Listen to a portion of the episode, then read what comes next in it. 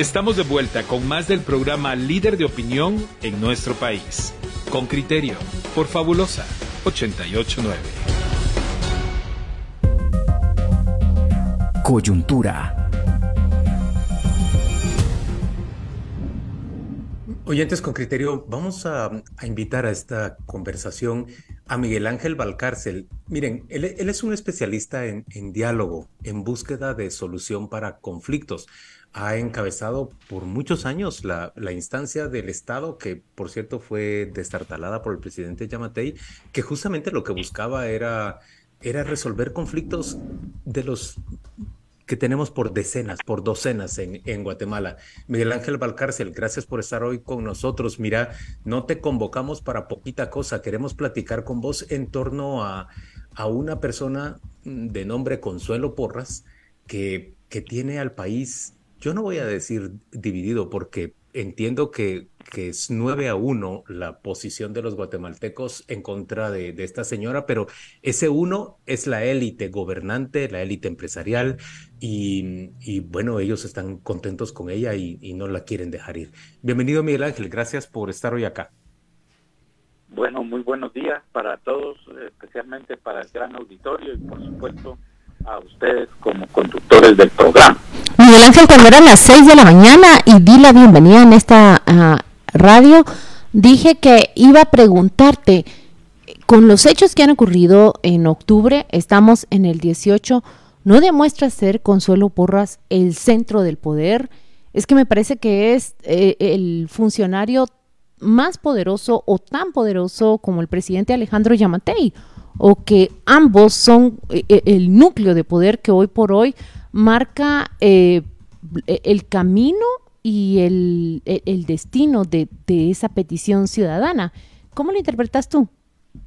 Bueno, mira, en, en la dimensión política hay que hacer una diferenciación entre lo que se denomina la escena política, donde te aparecen determinados actores, y realmente los factores de poder que normalmente no van a la escena política, pero que en efecto son los que tienen la sartén por el mango, como decían nuestras abuelas. Ah. Entonces, eso es absolutamente clave.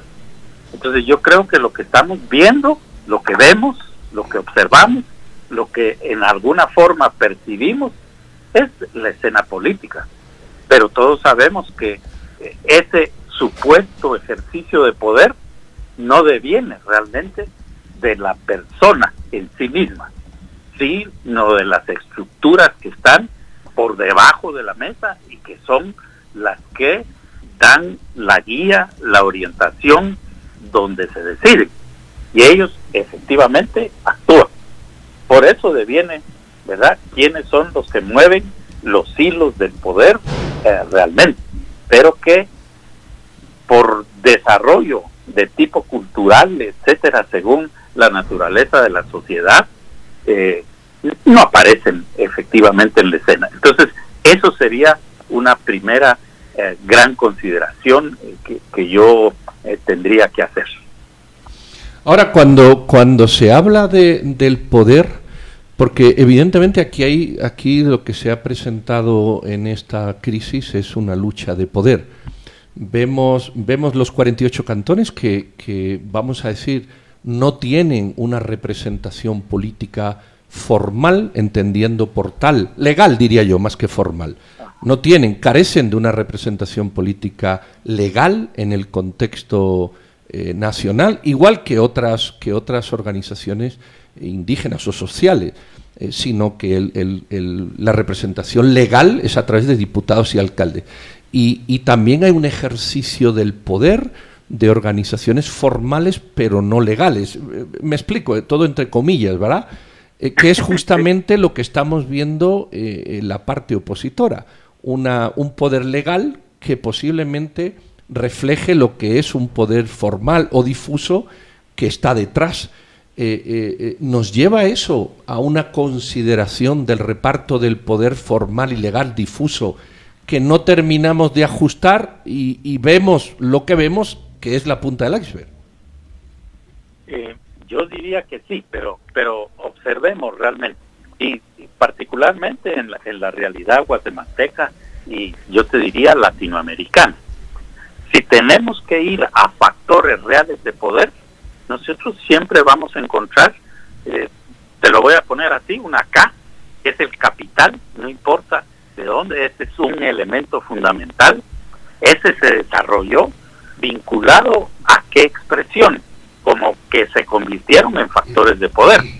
Por una parte, el poder eclesial, ahí estaba siempre presente a lo largo de nuestra historia, ¿sí? Pero eso no se quedó ahí, porque eso permitió desarrollar otros factores importantes de poder. Por ejemplo, las Fuerzas Armadas. Ahora hablamos muy poco y han estado efectivamente silenciosos, pero uno no puede dejar de observar que son un factor real de poder. ¿sí? Y en nuestra historia eh, es absolutamente evidente. Eso permitió también el desarrollo de eso que hemos denominado la democracia como factores de poder, que es un sistema, como tú dices, de representación de partidos políticos, ¿verdad? Pero no se queda ahí. Nosotros en nuestra realidad hemos observado el desarrollo cada vez más significativo de una nueva expresión, que es el CO, que en la tabla de los elementos sería el cobre, pero que quiere decir el crimen organizado. O sea, ya no nos podemos hacer así eh, los pendejos, para ponerlo en un lenguaje chapín, porque son un factor de poder.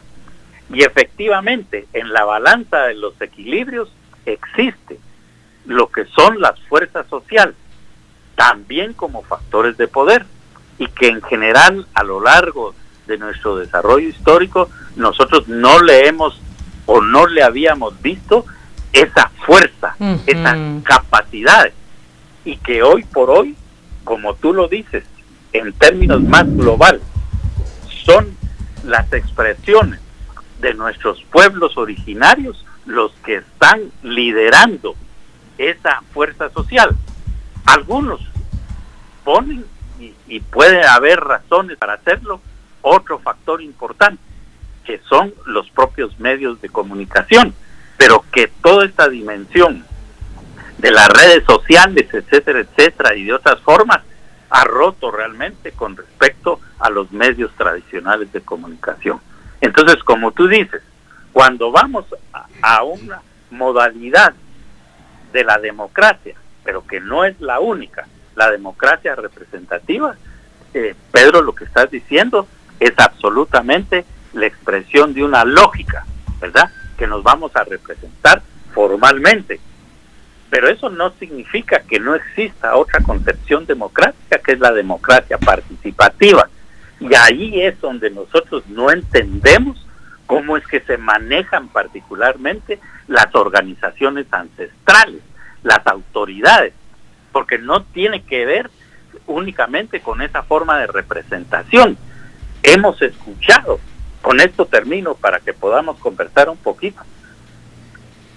No, pero te, iba a decir que, que... Van a sus comunidades y que tienen que consultar porque ellos viven un esquema, eh, si ustedes quieren, no en la concepción de la democracia occidental nuestra, sino muy particular de ellas, donde las decisiones tienen que ser consultadas y por lo tanto no puede, no es que uno delegue en el represente y en fulano, sutano, mengano y ellos van a decidir autónomamente.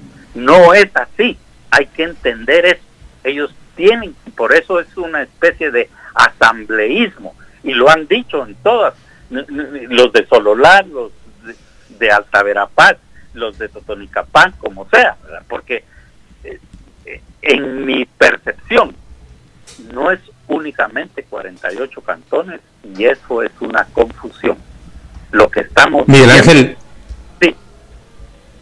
ayer platicábamos con una, con una señora Feliciana o Felicia, perdón, no recuerdo con precisión, de la alcaldía Ishil, en, al norte de Quiché. Y cuando nosotros le planteábamos, bueno, mire, el Ministerio Público no cede, no hay, no hay ningún, bueno, no hay deseo real de, de dialogar, según lo veo yo, cuando dicen primero depongan la protesta en Gerona y entonces yo dialogo con ustedes. Pero, pero ella decía, doña Felicia decía, bueno, si, si no ceden después de todo lo que hemos dicho, están sacrificando la economía, están sacrificando por mantener a una persona, dice ella. Pero si no ceden, probablemente nosotros vamos a tener que tomar la decisión de desconocer esas instituciones en, en nuestros territorios, lo cual significaría, lo, veo yo como un principio de disociación del Estado, en, en el sentido que si la institución no es valorable para mí como habitante del territorio, yo no le permito que ingrese a mi territorio a tomar decisiones. Claro, en algún momento tendrán que imponérmelos con el uso de la fuerza, un, ejército que ocupe mi territorio, una policía que administre para, para ese poder formal desde la ciudad de Guatemala. Pero después a lo largo del día empecé a ver videos creados en TikTok y en Facebook sobre opciones de dividir al país y algo así como que se queden los de la capital y los de Oriente con Consuelo Porras y con Miguel Martínez y vámonos los demás a montar un Estado democrático. Eh, ¿Vos lo ves esto como algo risible? No, no lo es, porque inclusive históricamente nosotros tenemos el Estado de los Altos. Así se conformó. Lo que pasa es que, ni modo, hay cuestiones que no, no dan para un solo programa, ¿me entendés? Muchísimo más profundo. Pero ¿cuál es la naturaleza y el carácter del Estado guatemalteco? Esa es una pregunta fundamental, porque ahora ah, van a dialogar las autoridades ancestrales, que, que no entendemos ni siquiera de dónde vienen, cómo actúan, ni desde qué perspectiva de su propia cultura lo hacen, y se plantan frente a los representantes de una estatalidad que en el fondo no lo representa porque lo que tenemos que admitir es que nosotros hemos construido un Estado monocultural. Y, cuando existió monocultural, iba a decirte, eh, Miguel Ángel, que, que, respecto a la pregunta de Pedro, no tienen representación. Bueno, en realidad habría que revisar todo el, cuerpo que haya de doctrina en la Corte de Constitucionalidad, porque existen numerosas consultas, numerosas sentencias que han ido a consultar y han reconocido esa organización. Pero voy a remitirlos al 2016. Recuerdan ustedes que entre las reformas planteadas en aquel set eh, promovido por um, cuatro organizaciones, PDH, Universidad Rafael Landívar, eh, así es, me parece que también participaba, se incluía eh, supeditar el sistema de justicia eh, indígena hacia la constitución política de la República.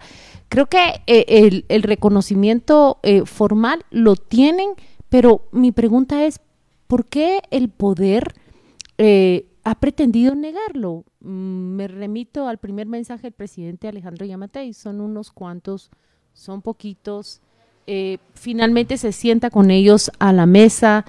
Eh, ¿Cuál es, eh, es normal el poder en su intención de negarlos? Ha fallado prácticamente en, decirles que son unos pocos, que no tienen representación, que practicaban vandalismo. ¿Cuántos intentos hemos visto a lo largo de, de octubre de descalificarlos y de minimizarlos, pero no ha podido? ¿Qué pasa en una mesa de negociación cuando esto ocurre? Exacto, ahí está la cuestión. Mira, pues, nuestro propio texto constitucional, ¿sí? No reconoce la dimensión étnico-cultural de nuestro país. Habla de comunidades. Ni siquiera el texto constitucional incorpora el término de pueblos. ¿Sí? Y nosotros nos volamos 505 años para poder definir el carácter de la sociedad guatemalteca y junto con ello el del el Estado para decir y admitirnos después de tantísimos años Guatemala somos una sociedad pluricultural, multiétnica y multilingüe. Ese reconocimiento solo viene dado en el acuerdo de identidad y derechos de los pueblos indígenas, ¿sí? Pero nos volamos 505 años para reconocernos como tal. Después se ratifica eh, por el Congreso de la República los acuerdos de paz, ¿verdad? Pero esa incorporación no lo tiene.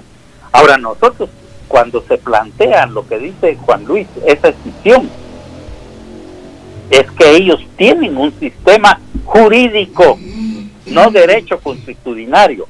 Ese término de derecho constitucionario en la década de los 80 se cambió el paradigma para reconocer a nivel global, mundial, que los pueblos indígenas tienen su propio derecho y como tal similar al sistema jurídico occidental que, que conocemos. Pero es ese sistema occidental el que imponen los estados. Y es que no es necesario que esté malo, pero ellos tienen su propio. Entonces lo que decía la señora Ishik tiene mucha razón. ¿Por qué? Porque ellos no se sienten parte del Estado. Y vas a ver en todos los indicadores de desarrollo humano y en particular en el índice de presencia del Estado que últimamente ha trabajado el Programa de Naciones Unidas para el Desarrollo para darse cuenta cómo la infraestructura eh, de energía eléctrica, ferroviaria, etcétera, etcétera, está justamente concentrada en las áreas ladinas, lo voy a poner así, ¿sí? Y excluidos de esos beneficios tangentes. O concretos y objetivos para una vida digna, aislando a nuestros pueblos originarios. Entonces, lo que ella decía tiene lógica, pero más lógica tiene las afirmaciones que en la reunión entre eh, por la mediación de la PDH que hicieron con algunos funcionarios del Ministerio Público, la alcaldesa, si no me equivoco, creo que era de Mataquescuintla o algo así, se hace toda una expresión. Ella dice, es que yo no los entiendo. Ustedes hicieron leyes, jamás nos consultaron. ¿Sí? O sea, el sistema de ellos es un sistema de consulta, de asambleísmo. Si queremos, es una democracia, bueno, al estilo cuando se podía hacerla directa, como empezaron los griegos. Pero la realidad es que esa concepción, esa filosofía, esa cultura está presente. Y eso nos cuesta muchísimo entenderlo. Pero este, este es el debate, este es un debate eh, interesante, eh, Miguel Ángel, es el debate de, la, de una configuración de un Estado eh, pluricultural. Y yo estoy de acuerdo. Exactamente. estamos de acuerdo, estamos de acuerdo que, que hay personas o grupos dentro de esta sociedad. Ah, bueno, partamos de la base de que el Estado es un constructo artificial impuesto todos los estados del mundo son constructos artificiales impuestos, impuestos por el poder de turno cuando los impuso. Eh, las monarquías absolutas o principiantes en la Europa del siglo XIII y XIV imponían los estados a los ciudadanos. Aquí se impuso un estado, como en todas partes, no es distinto. Quizás aquí el error ha sido no considerar eh, eh, comunidades, grupos sociales, vamos a decir. Eh, que, piensan distinto, que se organizan distinto. Eh, que tienen una cosmovisión. De, acuerdo. Bueno, que tienen una manera, una manera diferente, que tampoco es idílica, tampoco nos, nos engañemos. No, no, no, eh, son, son formas muy cuestionables en el siglo XXI en respecto a la democracia y los derechos humanos, por ejemplo, con los latigazos, eso de la justicia y demás. Pero sí es verdad si es verdad que hay que llegar a un debate eh, nacional sobre el tipo de Estado que tenemos. Yo, en eso estoy de acuerdo, claro. Y surgen mil veces y surgirán un millón hasta que la organización estatal no le dé espacio de expresión a esos distintos grupos. Efectivamente, entonces mira, pues ahí viene la, la pregunta de fondo. ¿Y cómo dialogamos? ¿Sí? ¿Verdad? Porque yo, yo me pregunto, desde los funcionarios, no importa el presidente, la, presidenta del Congreso, la señora del MP, etcétera, etcétera, o los del organismo judicial, la presidenta del organismo judicial, si no entienden la otra cultura, si no hacen el mínimo esfuerzo, ¿sí? Por comprender desde qué plano me están hablando ellos, el mismo lenguaje, el idioma descifrar el significado de una palabra ya es un esfuerzo que hay que hacer contundente. Y en eso me gustaría, si hay un tiempito, porque no lo sé cómo tenían organizado, hacerles un aporte sobre la diferencia del debate y el diálogo, que tal vez puede ayudar en Ah, esta sí. crisis que estamos viviendo. Pero no Hagamos una cosa. Miguel Ángel. Vayamos ahorita a una breve pausa y volvamos para seguir con vos esta discusión que yo creo que es central para nosotros, que es, que es muy importante. Y, y voy a cerrar antes de irnos con una frase que le escuché a uno de los, de los líderes comunitarios, uno de los de las autoridades ancestrales, diciendo entiendan que nosotros estamos peleando porque se respeten sus leyes, como marcando una diferencia. Estas no son las leyes del mundo indígena, estas son las leyes de ese mundo mestizo que ustedes han. Han establecido y ustedes mismos las están irrespetando ahora, queriéndole dar vuelta al resultado electoral porque no les gustó cómo era. Entonces, Muy ellos bien. están diciendo, yo lo que yo estoy defendiendo es lo que ustedes plantearon. Vamos a la pausa y volvamos con vos. Miguel Ángel Barcárcel está hoy discutiendo con nosotros en torno a diálogo y resolución de conflictos cuando Guatemala se encuentra en uno de los más eh, graves que ha vivido en los últimos tiempos. Estamos de vuelta en Radio con Criterio y estamos conversando con, con Miguel Ángel Valcárcel. Miguel Ángel, vos dijiste que querías hacer una diferenciación entre diálogo y, Y resolución de un conflicto. Aclárame, por favor. Bueno, bueno, esto va también para ustedes, porque les escuché ahí deliberar, lo voy a poner así, en el segmento anterior. Miren pues, en un debate, quienes participan escuchan, pero con una finalidad, que es refutar los datos, las ideas y demostrar las fallas lógicas del argumento del otro. ¿sí? Eso es un debate. Entonces, cuando pregunto yo porque estoy debatiendo, lo hago como un desafío retórico, en, declaraciones que son disfrazadas. Y el interés fundamental del que está debatiendo es expresar su compromiso indeclinable con un punto de vista, con un enfoque o con una idea. ¿sí? En el diálogo la cosa es diferente, porque los que participan escuchan a los demás, pero con una finalidad, y es conocer mejor y comprender las creencias y los intereses del otro, porque lo que tratamos es de llegar y encontrar una solución. El diálogo es el instrumento. Las preguntas, al contrario, que en el debate se formulan con una posición de curiosidad. Ese Juan. De genuina curiosidad, de interés por entender al otro. Exactamente. ¿Por qué Pedro insiste que los votantes y que la gran puchis, ¿me entendés? Pero yo trato de entenderlo a él, no de refutarle, para decirle, no, es que ahí está la diferencia. Pero en el diálogo los participantes hablan. Como individuos, porque lo que interesa es expresar y en la medida que el proceso genera confianza, yo voy a decir lo que pienso y lo que siento honestamente. Ambos ejercicios debieran acercar a ambas partes o a las partes que estén participando. Sí. Miguel Ángel, ¿qué salida tiene eh, la situación como está hoy? Mira, Te lo presento de esta manera. Eh, las autoridades indígenas convocan a ese diálogo, dicen que participe OEA, que sea en el Palacio Nacional, que venga la fiscal general, que participen los medios de comunicación en un ejercicio de transparencia. La respuesta del Ministerio Público es, antes me quitan toda la manifestación que se tiene delante del edificio. ¿Cómo se puede salir en este momento de ese embudo? Igual. Mira, pues aquí ya vienen las cosas. Yo en la situación haría una categoría, nosotros estamos como sociedad y a través del ejercicio de representación en un momento de conflicto. ¿Qué está detrás del conflicto? Posiciones.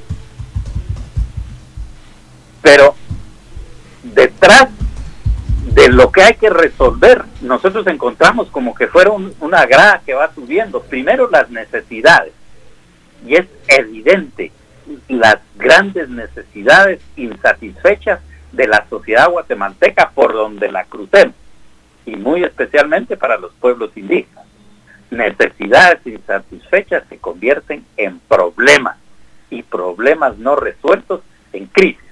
Ahora, quisiera apuntar lo siguiente. Para un verdadero diálogo necesitamos ciertas condiciones mínimas.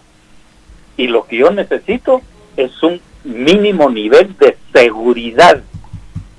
Lo que está planteando cuando dice, sí, pero vamos al Palacio Nacional, sí, no vamos a tu casa. Necesitamos un sitio neutral, ¿me entendés? Aunque no esté expresado de esa forma. Ah, pero no necesitamos una conversación directa, MP, eh, autoridades ancestrales. Queremos alguien que lo medie. Y ahí es muy interesante porque las técnicas globales así lo dicen.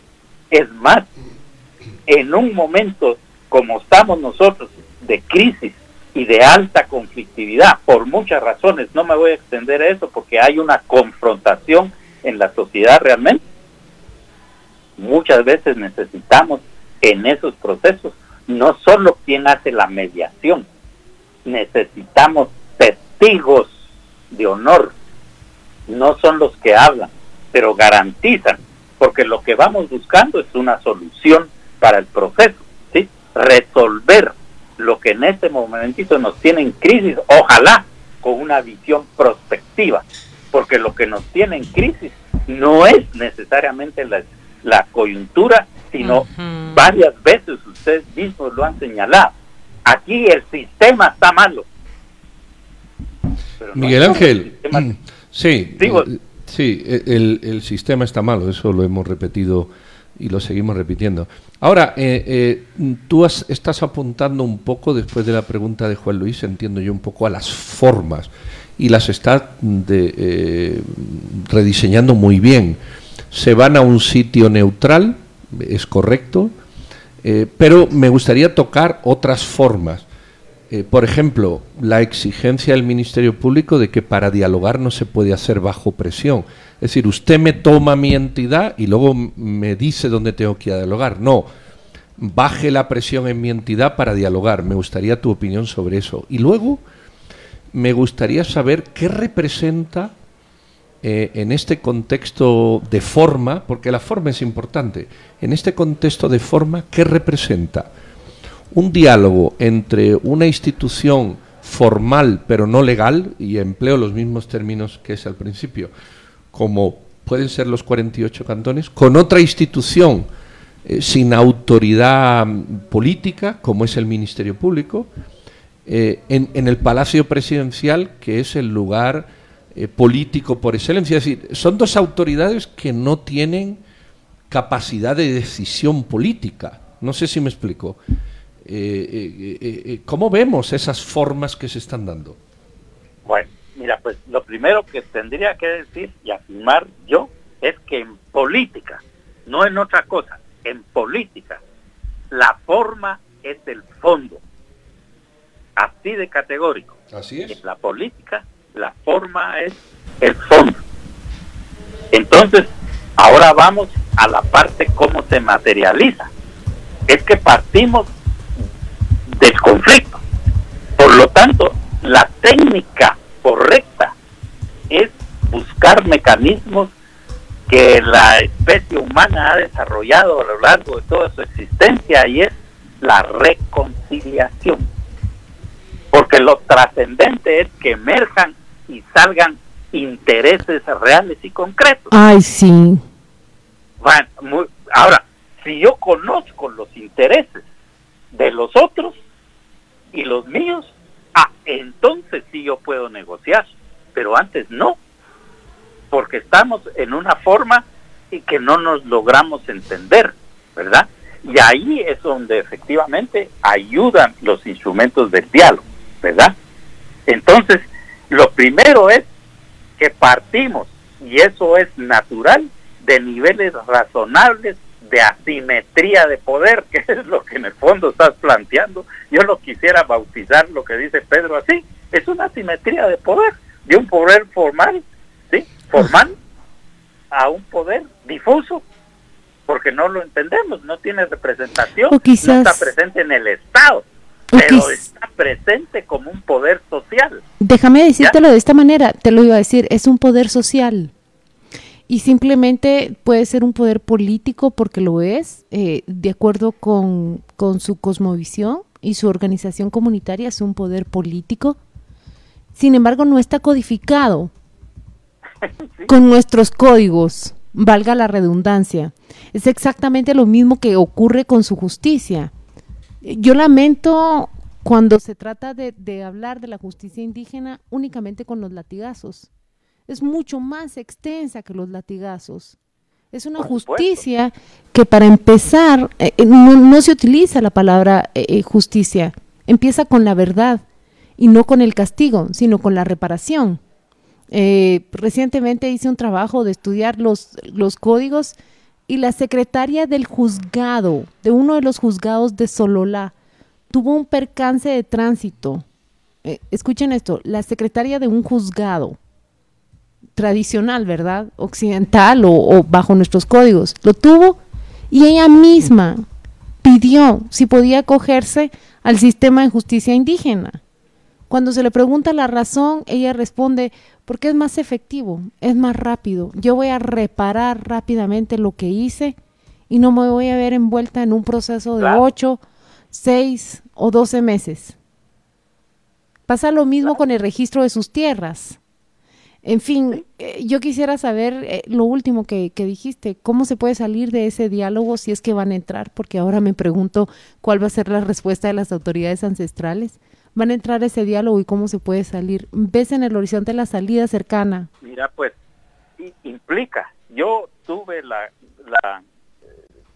la, oportunidad de desarrollar realmente todo una práctica entre operadores de justicia oficial, policías, fiscales, eh, auxiliares de juzgados, con autoridades indígenas, ¿verdad? Y, y, de buscarle. Y nuestra gran conclusión, y está escrita, es dos derechos, una sola finalidad. ¿Sí? Porque la gran finalidad es que hay que ver cómo es el proceso de diálogo en la cultura maya. No sé si tenemos tiempo, pero eso yo lo he estudiado a lo largo de mi experiencia de trabajar en las comunidades, de trabajar con la UIT, con la Universidad para la Paz de Naciones Unidas, etcétera, etcétera. Y los puntos lo logré dimensionar, pero en la pura práctica, yéndome a sentar, por ejemplo, a la alcaldía de Sololá a ver cómo resuelve, eh, o en, o en la, Alta Verapaz, etcétera, etcétera. Eh, en fin, son diferentes no es exactamente como nosotros enfrentamos un diálogo en nuestra cultura occidental y no estoy descalificando a la cultura occidental. Pero. Hace falta una flexibilidad para poder entender, para ponerme en los zapatos del otro, para decir lo que dice, lo dice desde esa perspectiva. Eso no infiere, no niega, quizá lo fundamental que tendríamos que entender, ¿para qué existe el Estado de Guatemala? Para la consecución del bien común. Y en ese común entramos los cashlanes, como ellos nos dicen. Pero, Así es. Pero también están ellos. ¿Sí? Entonces, un proceso de diálogo. No sé si ya el tiempo nos aprieta y ahí... Ya nos apremia mucho, tenemos que concluir ya, pero cerralo por favor con esa última observación pues, tuya. Para en la cultura maya, porque lo maya es diferente de lo dirigencial o militante. Ese es otro rollo. Pero empieza por encomendarse para pedir permiso, ¿sí? A la, naturaleza. A la para empezar a tratar. Y el proceso es una expresión de lo que dijo Claudia. El valor es la verdad y el entendimiento mutuo.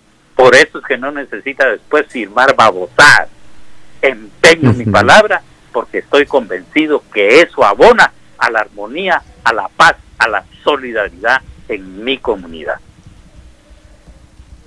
Miguel Ángel, gracias por acompañarnos esta mañana en Radio con Criterio. Como vos decís, muy, necesitaríamos mucho más tiempo para discutir este tema y, a mí me encantaría también que vos nos pudieras ofrecer, ser en una siguiente ocasión, eh, el ABC. ¿Qué hacemos para salir de esta crisis en, en la que estamos metidos? En la que en realidad nos ha metido una, como lo veo yo, una institucionalidad cooptada. Gracias, gracias Miguel Ángel por estar hoy con nosotros. Bueno, muy buenos días para todos, especialmente para los oyentes y ánimo. Yo creo que para mí. Vamos a salir para bien. Feliz día, sí, hay que tener ese optimismo, eso es. Hasta luego.